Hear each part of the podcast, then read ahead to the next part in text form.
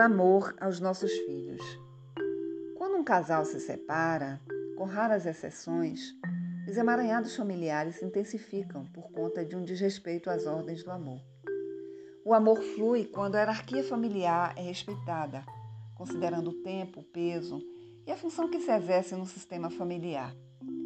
E muitas vezes essa compreensão só chega com a maturidade e com os ensinamentos da vida. A separação é algo muito doloroso para toda a família.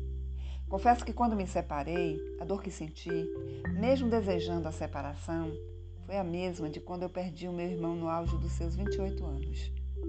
É a dor da morte. E é tão dolorosa que, para evitarmos a dor, entramos na raiva, na censura e no desejo de vingança. Em separações mal acordadas, há sempre uma tendência de se encontrar um bode expiatório, ou seja, alguém que possa se responsabilizar por isso. Um relacionamento não chega ao final porque um parceiro é culpado e o outro é inocente. Trazendo à luz a visão da constelação familiar, um relacionamento acaba porque um deles deve estar assumindo problemas de sua família de origem ou ambos caminham em direção opostas.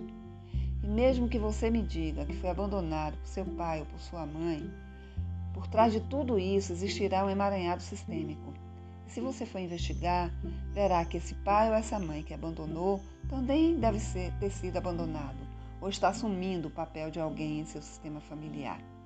E até que a morte nos separe, que não necessariamente passa pela ordem física, é preciso entender que ali acaba uma relação entre um homem e uma mulher. Pois quando se tem filhos, a relação entre pai e mãe deve ser eterna, para que a ordem familiar seja preservada.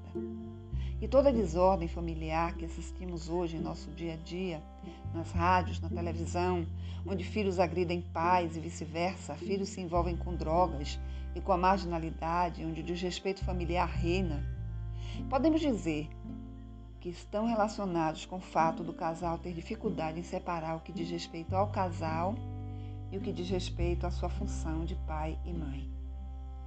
A falta de civilidade nas separações se dá muitas vezes pela falta de humildade em tomar plenamente um do outro aquele que lhe foi oferecido.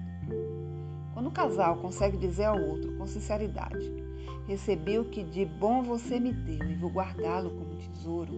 Tudo que dei para você, dei com amor e guarde também. Assumo a minha parte de responsabilidade pelo que saiu errado entre nós e deixo você com a sua. Agora partirei tranquilo pode separar-se na paz.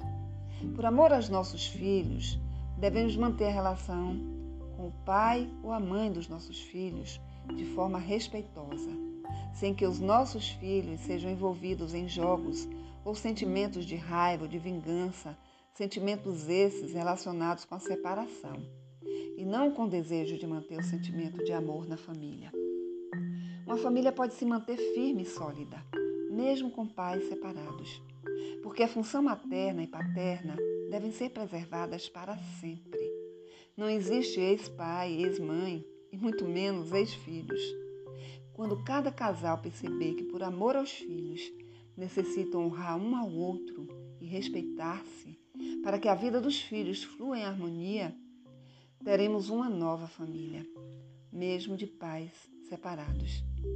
Eu sou Eulina Lavigne terapeuta clínica, e você me encontra no Instagram como Eulina Lavigne.